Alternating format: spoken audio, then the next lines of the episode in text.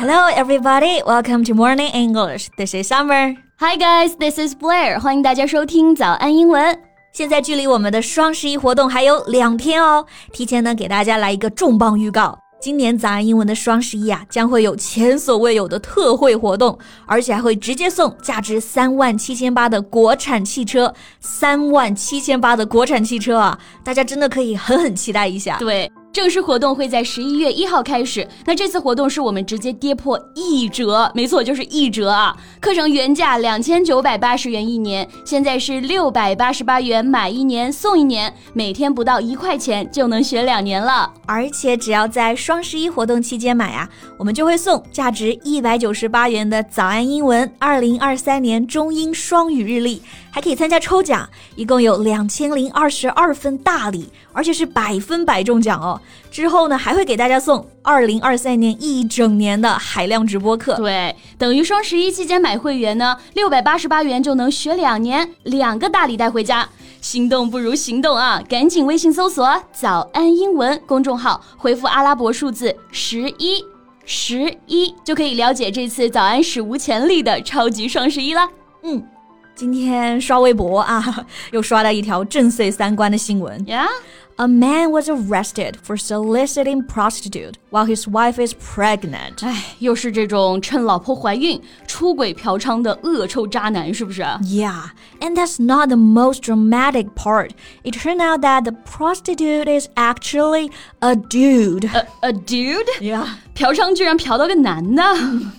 那这个嫖客自己知道吗？No, he didn't know about that until they were arrested. 哎，那也算是罪有应得了啊！哎，那说到这种渣男行径，我们之前确实也聊过比较多了啊。要不今天呢，就来带大家一起复习一下跟出轨、嫖娼这种行为相关的英文表达吧。可以，可以。事情我们不能做，但是表达还是可以来学习一下的啊。那我们今天的所有内容呢，都给大家整理好了文字版的笔记，欢迎大家到微信搜索“早安英文”，私信回复“加油”两个字来领取我们的文字版笔记。嗯。那刚刚说到嫖娼，就用到了这个词 solicit prostitute。我们一个一个词来看，嗯，solicit。S O L I C I T. It means to ask somebody for something.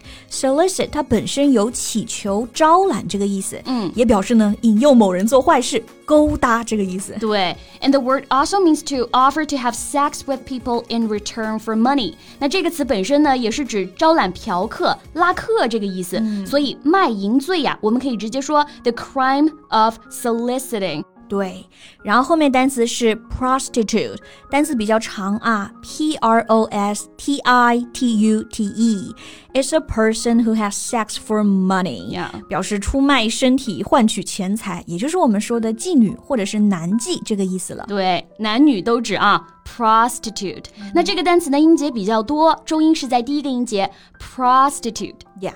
所以把两个单词连在一起，solicit a prostitute 就可以表示我们说的嫖娼这个意思了。Yeah，像之前啊有那种明星嫖娼的事件报道出来啊，外网新闻标题写的就是某某某 has been detained for soliciting a prostitute。Right。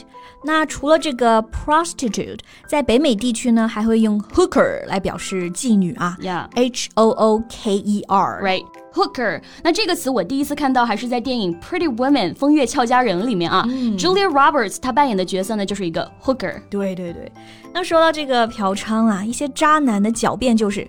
这属于肉体出轨，不是精神出轨。我的心和感情还是属于你的。可拉倒吧，出轨就是出轨啊！我觉得都是借口。哎，那咱们再来说说这个出轨啊。We've actually talked about that before, and there are also different ways to say that. Yeah，嗯，大家见到的比较多的表达呢，就是 cheat on somebody。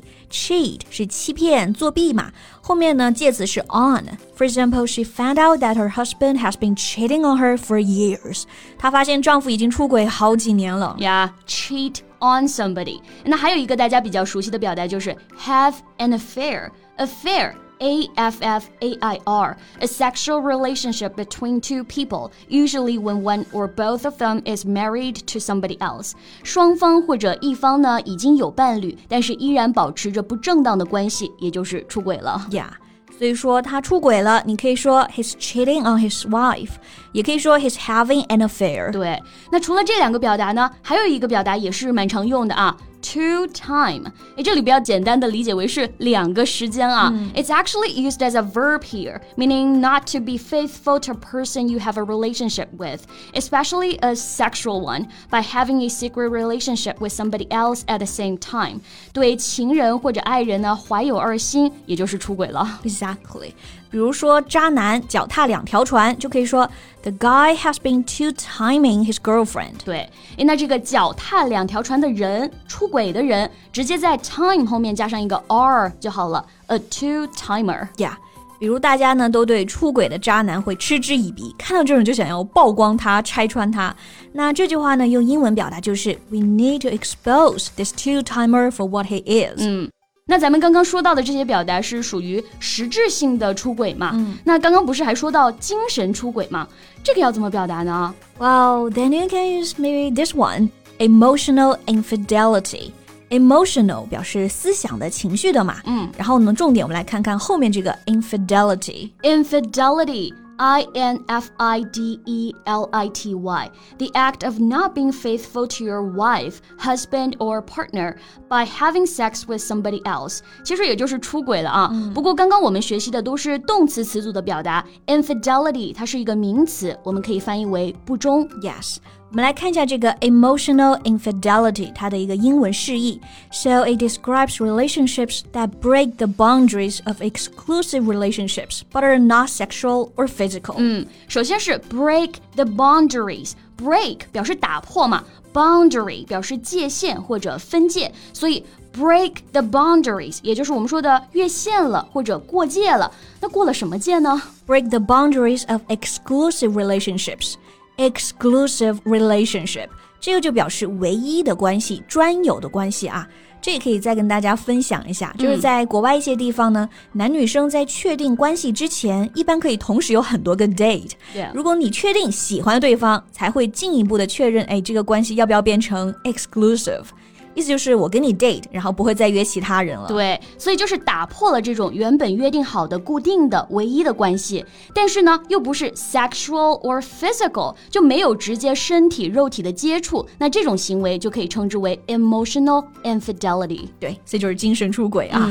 那贝贝，你觉得哪种更不能接受？精神出轨还是肉体出轨？我觉得哪种都不能接受。怀孕的妻子何其无辜啊！一个人呢要承受反复无常的妊娠反应，可能还坐立不安、夜不能寐的。可孩子爸爸呢，却在人前人后两副面孔。我觉得嫖娼和出轨都一样啊，只有零次和无数次。对，所以无论是肉体出轨还是精神出轨，那都是出轨啊，嗯都是对婚姻的不忠。况且嫖娼还可能染上性病嘛，这对妻子和家庭而言都是极其严重的危害了。是的，真的希望以后不要再刷到这样子的新闻了，真的看着生气啊！没错。那大家对这件事情有什么看法呢？也可以在评论区给我们留言呀。So that's all the time we have for today. 最后再提醒大家一下，今天的所有内容都给大家整理好了文字版的笔记，欢迎大家到微信搜索“早安英文”，私信回复“加油”两个字来领取我们的文字版笔记。 So thank you so much for listening. This is Summer. And this is Blair. See you next time. Bye.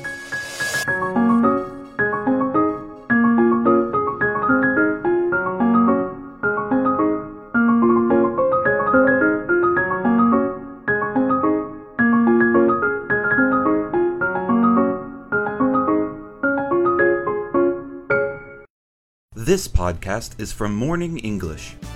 学口语就来早安英文。